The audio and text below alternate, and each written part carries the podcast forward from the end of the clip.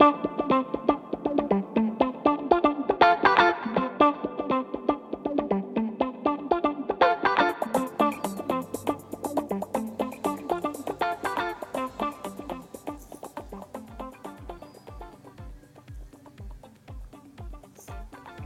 hola, hola, bienvenidos una vez más a The Drag Review.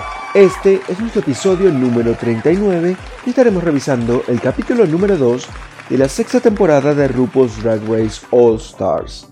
Quería recordarles, antes de comenzar, que pueden seguirnos en Twitter en arroba de Drag Review, donde se podrán enterar de muchas más cosas sobre sus programas de dragas favoritos.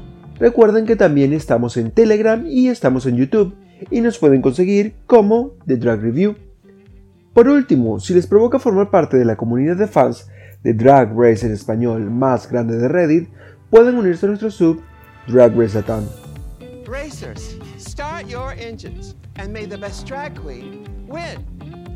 Las reinas volvieron a la sala de trabajo luego de haber eliminado a Serena Chacha y no parecían muy convencidas o muy sorprendidas con la partida de esta reina, y así pudimos darnos cuenta que ninguna estaba esperando que se quedara, ya que todas habían elegido el lipstick con el nombre de Serena para que se fuera a su casa. Una vez que eh, revisaron, empezaron a revisar la caja con los lipsticks, con las votaciones de cada una, todos tenían el nombre de Serena, por lo cual fue de forma unánime la decisión de mandarla a casa. Hubo un poco de drama cuando Yara Sofía decidió revelar que a la reina, que la reina a la cual había elegido ella era Trinity K. Bonnet y aunque Trinity le dijo que no tendría remordimiento por esa decisión, es más que obvio que Trinity se las va a cobrar cuando pueda. Y es como un poco a simple vista verlo, porque esa es la personalidad de Trinity, a mi parecer. Es una persona que se nota bastante rencorosa y, que guarda bastante odio por las personas que hacen algo en contra de ella o que tienen eh, la osadía o que tienen, no sé, la, la grandiosa idea de nombrarla de alguna forma. Guarden este podcast y después me dicen si lo que les estoy diciendo no es verdad. Al día siguiente, las reinas volvieron al taller a esperar por una nueva semana de retos en la competencia. Cuando salvajemente Rasha preguntó quién era el trade de la season, quién era el trade de la temporada. Y nadie, absolutamente nadie supo responder. Solamente salió por ahí Eureka diciendo que ella tuvo la audacia de decir que ella era el trade de esta temporada. Y verdaderamente coincido con lo que dijo Ginger Todas queremos que tú seas del trade porque la verdad es que queremos cambiarte por otro participante. We wanna trade you for another contestant. Para mí, el trade de esta temporada sería Jan o sería mm, Scarlett Envy. No sé qué piensan ustedes. Coméntenmelo aquí en el Drag Review y díganme quién creen ustedes que es el trade de esta temporada.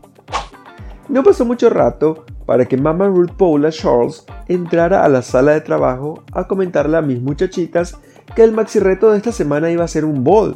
Sí, un ball en All Stars. Aunque pocas veces lo vemos tan pronto en la temporada, generalmente los balls los hacen a mitad de temporada o mucho más allá. Esta vez en el segundo episodio a la Rucola se le ocurrió que tendríamos un ball. Esta vez Mama Ruth les propuso a las reinas que para ganar el reto de esta semana deberían presentar tres looks en la pasarela inspirados en tres categorías diferentes. La primera categoría era Blue Better Work y en esta categoría debían presentar un look de una chica de clase obrera o una chica trabajadora. La segunda categoría era Blue Jean Baby, en donde las reinas tenían que presentar un look que llevara a la tela de denim a la tela de jean a otro nivel. Y por último, la categoría iba a ser Blue Ball Bonanza. Y en esta categoría las reinas iban a presentar un look high fashion que estuviera hecho con materiales poco convencionales. Como siempre, los dos primeros looks podían ser looks que estuvieran traídos desde su casa, era, podrían ser looks que habían comprado o que habían mandado a hacer con un diseñador. Pero el último look debía ser preparado en la sala de trabajo y para ello la producción le dio un montón de cosas azules para escoger lo que querían usar para crear sus looks, para confeccionar sus looks. Y las reinas eligieron más o menos lo que, con lo que querían trabajar para la creación de sus looks. No sé si son ideas mías, pero me parece que muchas de estas reinas estaban bastante preparadas para la, en el tema de costura o, o habían aprendido en algún momento de sus carreras a coser. O por lo menos sabían muy bien usar la pistola de silicón. Porque salvo Jiggly Caliente, que lo dijo expresamente que no sabía coser, no había más ninguna de las reinas quejarse de la falta de habilidades para coser. No había más ninguna quejarse de que tenía que aprender a coser, que no aprendió a coser. O sea, creo que todas estaban con una idea muy, muy, muy certera en la cabeza de qué era lo que querían hacer y de cómo lo iban a hacer. Hay que reconocer un par de cosas y es que se notaba bastante la preparación y el compromiso de las reinas con ganar, con ganar este reto, porque todas estaban manejando muchas ideas o estaban manejando ideas bastante concretas desde que conocieron cuál era el reto y además se pusieron a trabajar apenas tenían los materiales. Coincido con muchas de ellas que pensaron que Yara estuvo, que Yara Sofía estuvo todo el rato desperdiciando su tiempo y en vez de estar payaseando por todo el workroom, por toda la sala de trabajo, debió ponerse a trabajar en su look como lo estaba haciendo el resto, porque se sentía un poco como como Perry, no sé si no sé si si esa es la forma de verlo, pero se sentía un poco raro que ella estuviera andando por todos lados, riéndose del resto, cuando el resto de sus compañeras estaba trabajando fuertemente en lo que quería hacer, en el look que querían preparar para, para el maxi reto. Al día siguiente, las reinas volvieron a la sala de trabajo a prepararse para su maxi reto y a terminar los últimos detalles de sus looks para el ball. Después de esto entró rápidamente la tía Rupi al main stage a presentarnos al jurado de esta semana que estaría evaluando el ball y este jurado estaba formado, como siempre, por Michelle Visage, después estaba la superestrella de la moda Carson Kressley y por último la Queen Diva Big Freedia.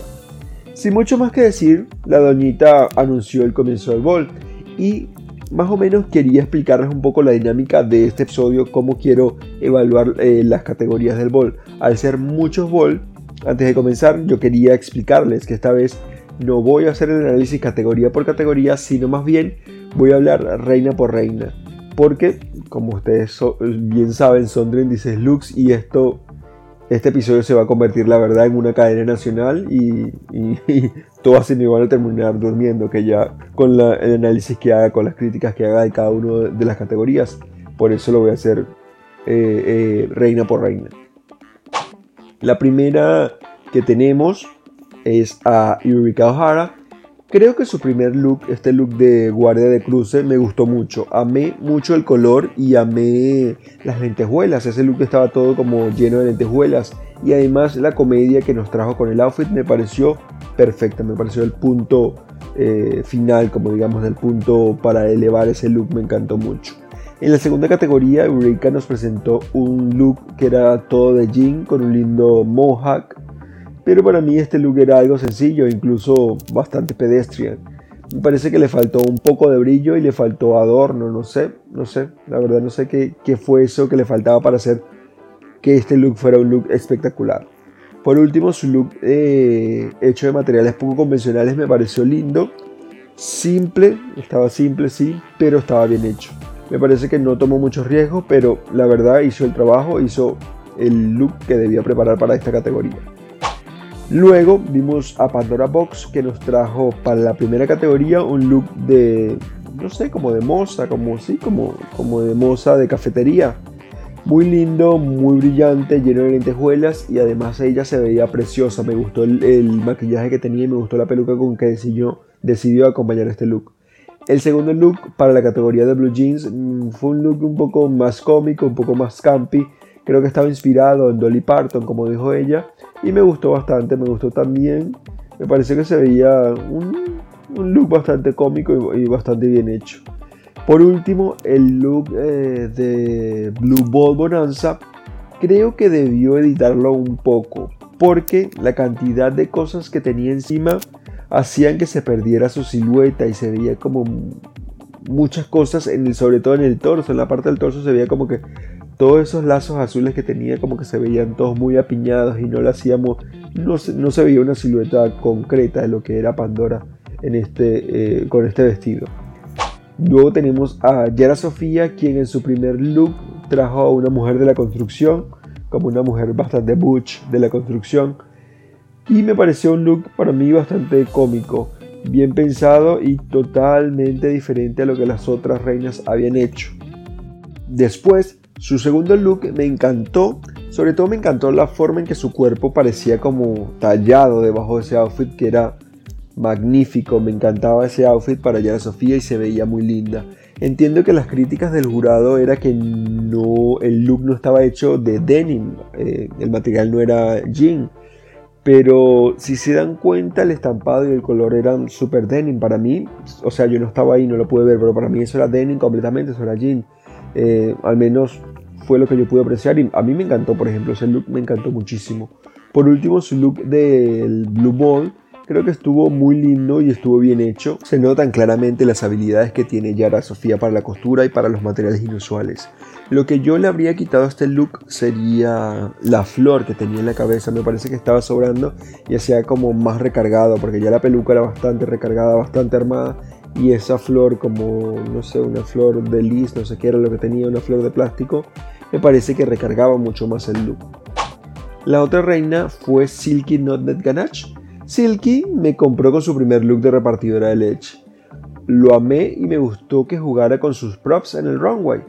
Después me fui desilusionando un poco con su segundo look, que era el look de denim, y la verdad creo que lo más destacable de ese look eran los flecos rojos que tenía, porque su outfit, el denim, digamos, el outfit de denim en realidad era plano y muy muy olvidable.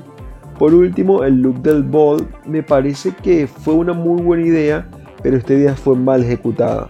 Los pantalones que se hizo no me gustaron como le quedaron y la capa, la capa que tenía sencillamente parecía una sábana, creo yo.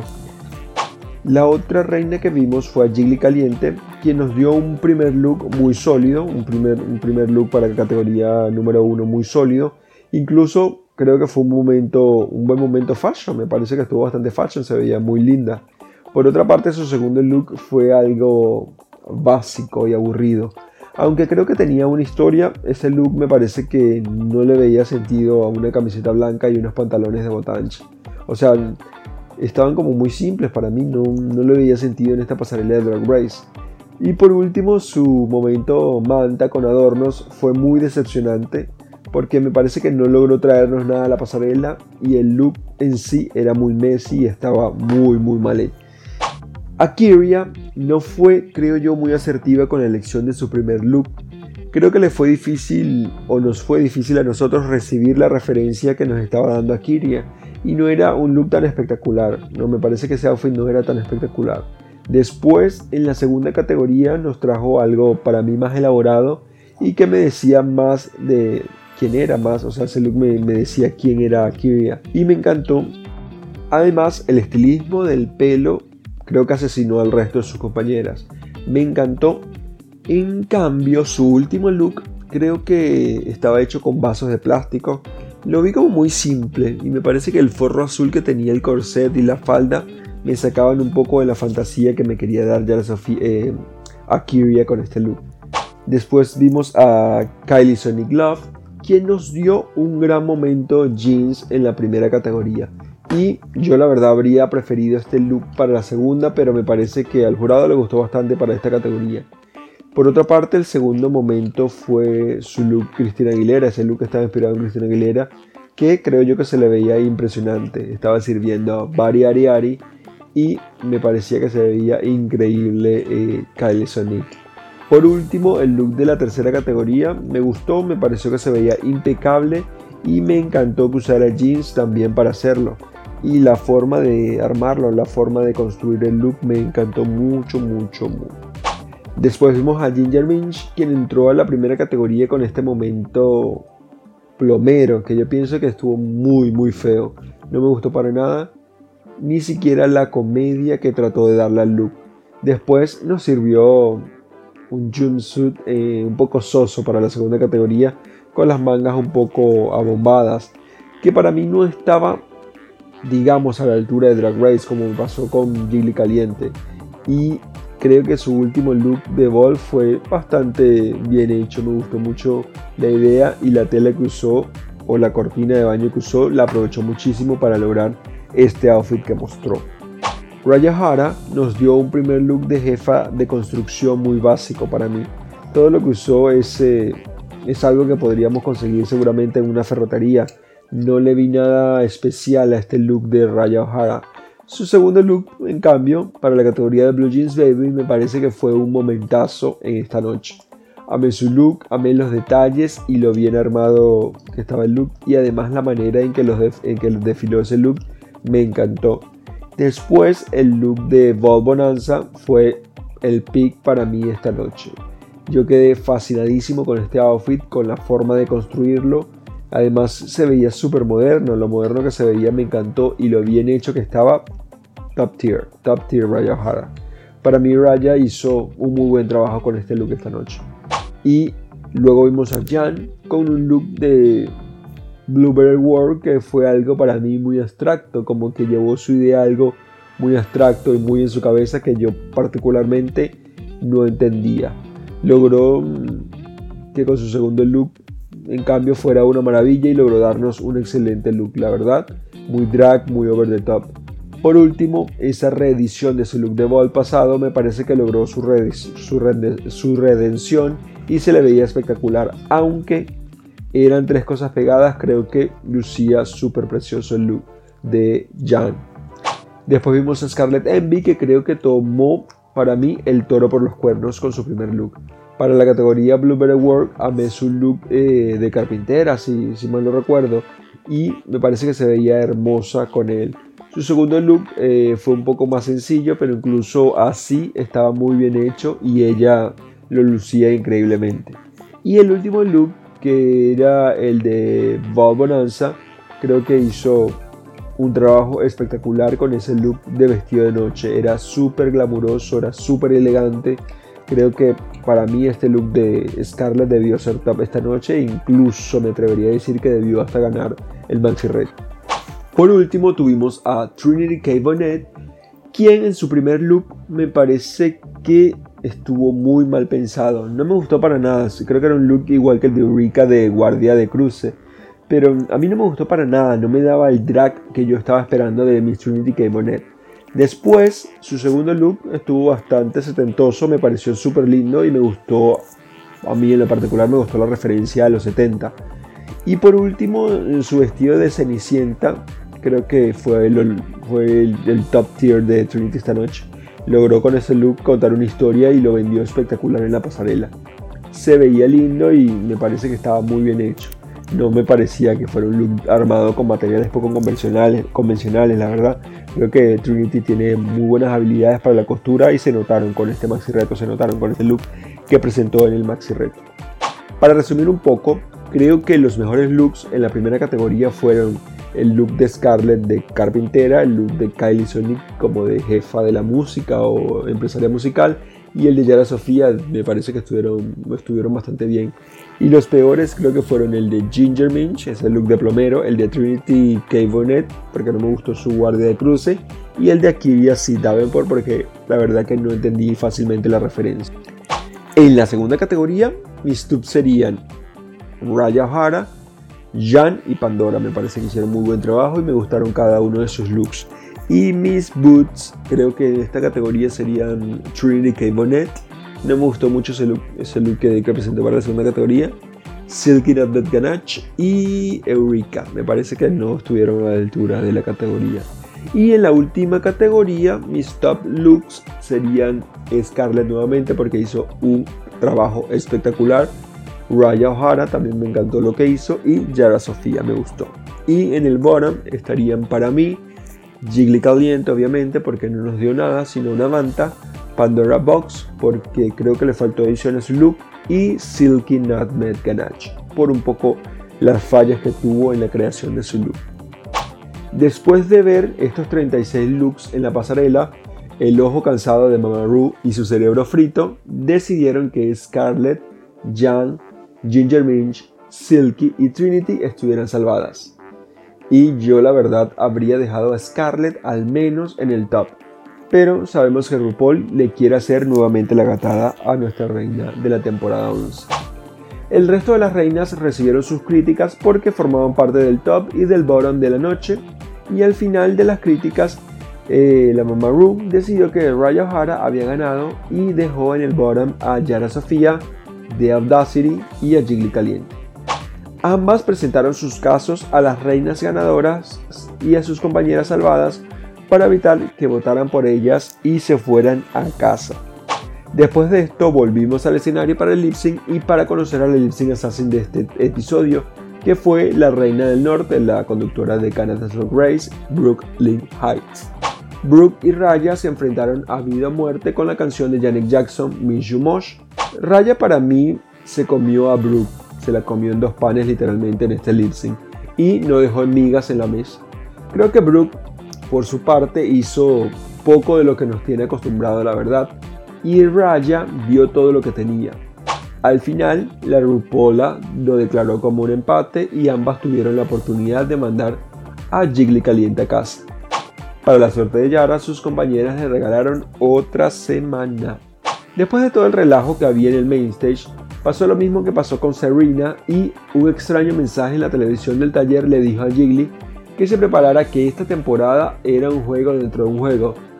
Pero ¿Qué mierdas puede significar esto? ¿Ustedes qué creen? ¿Cuál es la nueva gatada que nos traerá la doña Ruth? I can't wait to see how this turns out. Ahora cuéntenme, ¿ustedes qué les pareció el Blue Ball esta semana? ¿Cómo vieron el desempeño de las reinas y qué les pareció la propuesta que nos dieron cada una de ellas en cada categoría? ¿Estuvieron de acuerdo con la decisión de Mamaru de mandar a Yara Sofía al bottom habiendo otras reinas que lo hicieron peor. ¿A quién habrían mandado ustedes a su casa? ¿A Yara o a Jiggly Caliente?